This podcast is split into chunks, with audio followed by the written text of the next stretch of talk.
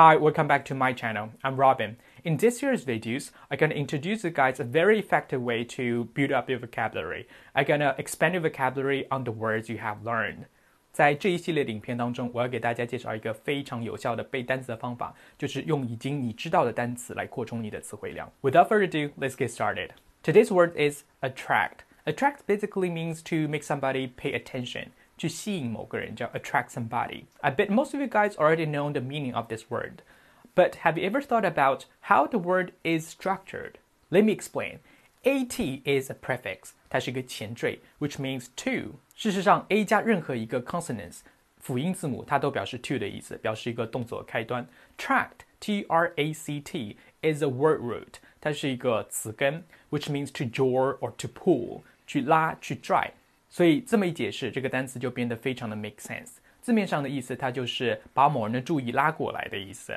Like I'm making this video to attract your attention。我做这个视频是为了吸引你们的注意力。OK，从这个单词出发，我们可以衍生出一系列的同词根的单词。有些可能你们之前认识或看到过，但是你们从来没有在这些单词之间建立过相同的联系。Number one, distract.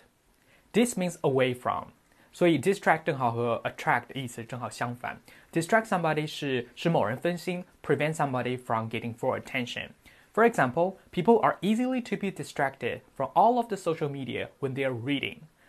例如，人们在阅读的时候很容易被所有的社交媒体分心。So distract means 分心，distract. Number two, detractor. De means down or under，在什么人下面。 Tract means la. So detractor basically means the person who drags you down，把你拉下去的那个人叫 detractor，所以把你拉下去的那个人也就是诋毁者 detractor。For example, there are a lot of detractors on social media。社交媒体上有很多的诋毁者，这里的诋毁者 detractor，你可以把它翻得更好一点，就是喷子 detractor。Number three, extract. EX means out. 所以 extract 字面上的意思就是把什么东西往外拽的意思。So take out 翻译的好一点就是提取或取出。For example, the juice is very healthy because it's extracted directly from fresh orange.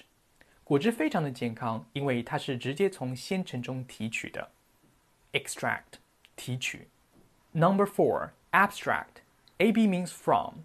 抽离出来，从什么东西当中抽离出来，所以是抽象的。For example, Picasso's art is too abstract to understand. 毕加索的艺术太抽象了，无法让人理解。Abstract，抽象的。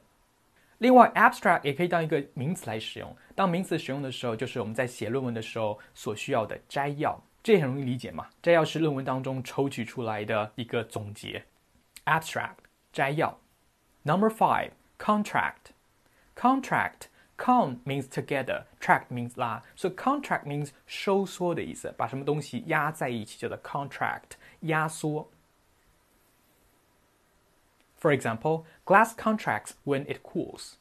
当降温的时候呢，玻璃杯会收缩。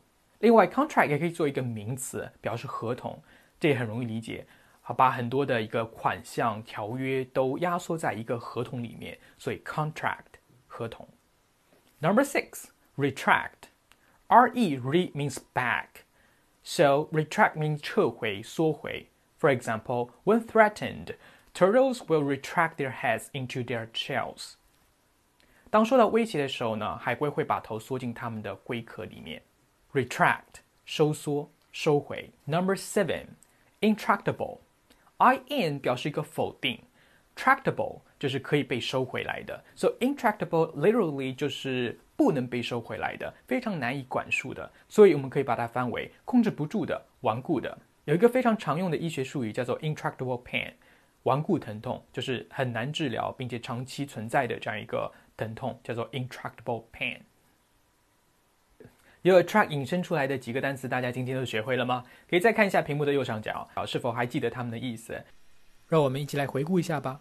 distract 分心，detractor 诋毁你的人，extract 提取，abstract 抽象，contract 做动词时收缩，名词合同，retract 撤回缩回 intractable，控制不住的，顽固的。